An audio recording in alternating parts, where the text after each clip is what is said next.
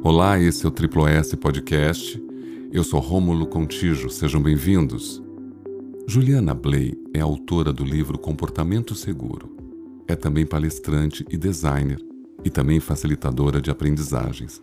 Uma pessoa suave e delicada que você tem prazer de ouvir, sem contar o enorme conhecimento e a capacidade de ensinar que são incríveis. Navegando pelo LinkedIn, me deparei com esse texto e tomei a liberdade de trazê-lo para o nosso Triplo S podcast. Afinal, mudar o comportamento e a cultura de um indivíduo não é uma tarefa fácil, e muito menos rápidas de se resolver. E também acredito que a constância no aprendizado pode promover essa mudança. O texto dela começa assim: Mudar exige sentido e constância. Quantas vezes prometeu a si mesmo não acessar seu e-mail de trabalho nos finais de semana e empenhar-se em dormir mais cedo para acordar mais disposto? Quantas vezes você se comprometeu em seguir à risca uma dieta que faria muito bem ao seu corpo? Mudar um hábito é um grande desafio. Com facilidade nos engajamos e com facilidade nos perdemos em imprevistos, exigências externas à nossa vontade, desculpas vazias e preguiça. Se é tão fácil para nós adotarmos formas mais prazerosas e saudáveis de viver, por que deveria ser fácil e rápido para os nossos colaboradores? Pedir para um operador com 30 anos de serviço que passe a adotar óculos de proteção é algo extremamente desafiador para ele. Exigirá abertura para a mudança, flexibilidade para lidar com as consequências daquele novo comportamento e por aí vai.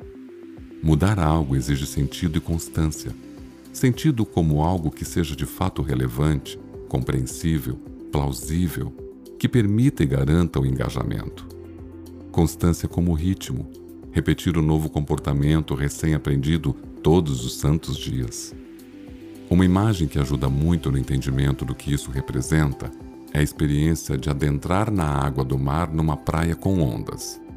Há um esforço inicial maior para poder ir adentrando na água e atravessar, pular e mergulhar as ondas que insistem em empurrar para o raso novamente.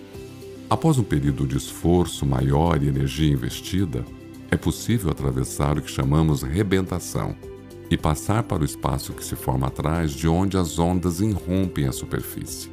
Ali, então, é possível ficar mais sossegado, aproveitando um bom banho de mar. Sossegado, mas não muito, já que alguma energia ainda deverá ser investida em manter-se ali, pois, do contrário, em um piscar de olhos, a maré o levará de volta para o raso e começará tudo outra vez. Adotar novos comportamentos mais seguros, adquirir novos hábitos de trabalho, é parecido com a imagem de passar a arrebentação do mar.